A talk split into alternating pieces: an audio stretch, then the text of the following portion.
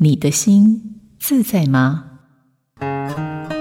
习惯心理学提到，一个人培养越多好习惯，心理就越健康。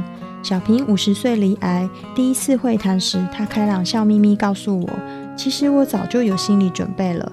哥哥姐姐他们从小就很照顾我，这是我很幸福的地方。好险我自己是一个人，没有结婚，也没有孩子，没有特别多的牵挂。